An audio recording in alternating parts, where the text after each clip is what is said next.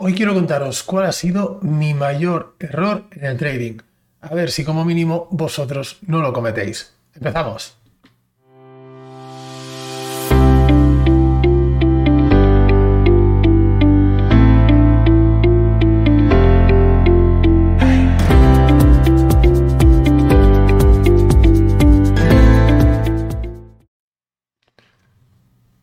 ¿Qué tal traders? ¿Cómo estáis? Bienvenidos una semana más al podcast de psicología y trading, un podcast que sabéis que está patrocinado por IG y quien, eh, que es el broker con quien opero en mi día a día. Así que, bueno, os dejo por aquí unos enlaces por si queréis abrir una cuenta con ellos, aunque sea una cuenta demo para probar y veréis lo bien que funciona. Hoy quiero hablaros de algo muy, muy, muy interesante y es cuál es mi mayor error, el mayor error que he cometido eh, haciendo trading, ¿no? Eso que me costaba mucho eh, superar hasta que al final, bueno, con el tiempo te das cuenta de tus errores, aprendes de tus errores.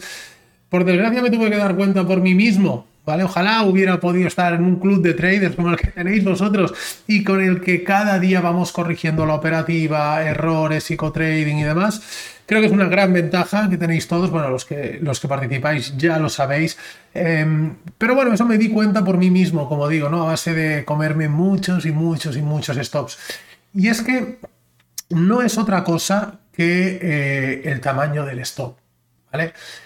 ¿Cuál era el problema? Bueno, pues que tomabas una operación, querías ajustar el stop, lo ajustabas incluso a veces demasiado. ¿Por qué? Pues porque no querías eh, perder, ¿no? Tenías siempre, cuando entrabas al mercado, ese miedo a perder, decir, bueno, vamos a ajustar y si pierdo, que pierda lo mínimo posible, ¿no? ¿Qué pasaba? Pues que obviamente no dejaba respirar al precio. El precio hacía un impulso, me posicionaba y si el precio iba directo a mi profit, pues bueno, perfecto.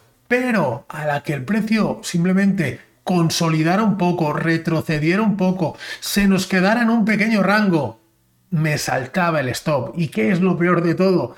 Que el precio llegaba luego al profit, ¿no? Esto es un error de no colocar bien el stop, no, no eran errores de no interpretar bien el mercado. Y ahí el sentimiento de frustración todavía es mucho más elevado. ¿Por qué? Porque dices, ostras, sabía que llegaba ahí, me han echado por poco y luego se ha ido a profit. Pensar que la mano fuerte sabe dónde están nuestros stops, sabe el pensamiento que tenemos y en muchas ocasiones lo que hacen es ir a sacar stops para coger liquidez, para echar a la gente del mercado y luego llevar el precio a su sitio. El stop tenemos que colocarlo donde toca. ¿De acuerdo? Y siempre un poquito más dando margen a una posible eh, manipulación que pueda dar el precio. Y aquí os doy un pequeño tip y es que para eh, colocar un stop de una forma óptima, si tenéis dudas sobre si el stop va aquí o va allí, lo que tendríais que hacer es subir la temporalidad para colocar el stop. Es decir, vosotros operáis, vamos a imaginar, en un gráfico de un minuto. Vamos a hablar un minuto, un scalping puro y duro, ¿de acuerdo? Y queremos tomar una entrada, pero no tenemos claro si el stop va justo detrás de ahí o en el siguiente mínimo. Mm, bueno, hay una zona ahí un poco complicada. Subir la temporalidad, os ponéis en 5 minutos y veréis claramente dónde debe ir vuestro stop. Obviamente, si tu stop es más amplio, también vamos a exigirle al precio un poco más de recorrido porque le estamos dando más oxígeno y le dejamos que corra más. Ahí ya podemos empezar a trabajar con ratios superiores, ¿de acuerdo? Em, bueno, todo esto, todo esto y mucho más lo vamos a ver en la nueva mentoría de cuentas fondeadas. Muchos me lo estabais pidiendo desde hace tiempo, cuándo arrancaba, cuándo arrancaba. Pues bueno, arrancaremos en marzo, mitad de marzo, queda aún por concretar la fecha, pero ya tenemos abiertas las inscripciones. ¿Cómo va a funcionar?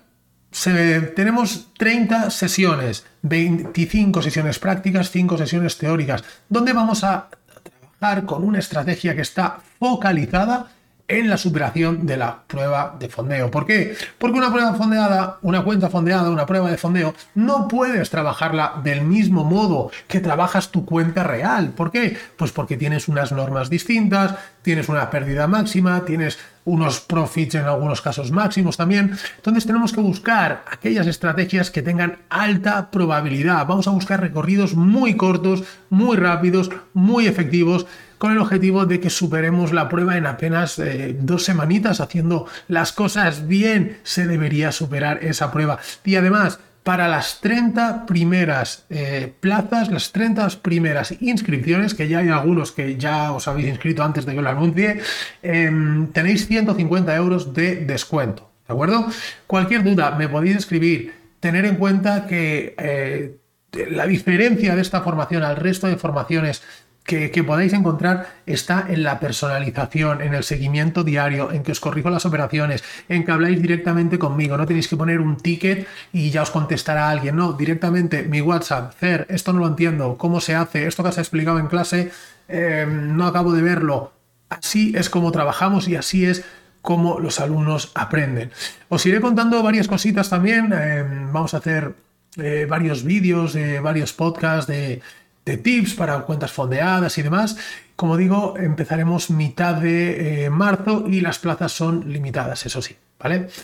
Nada más amigos, acordaros sobre todo de ese eh, error que cometí en su día y que por favor no cometáis vosotros. Dejar el stop donde tenga que ir, tranquilos, protegeros bien. Eso, si es que lo estamos viendo en, en, en el club, en las sesiones del club de cada día como hay veces que es que da igual donde entres, da igual el patrón de vela, da igual, si es que da igual, simplemente opera a favor de la tendencia con tu stop muy bien colocado y el precio se te va a ir a profit.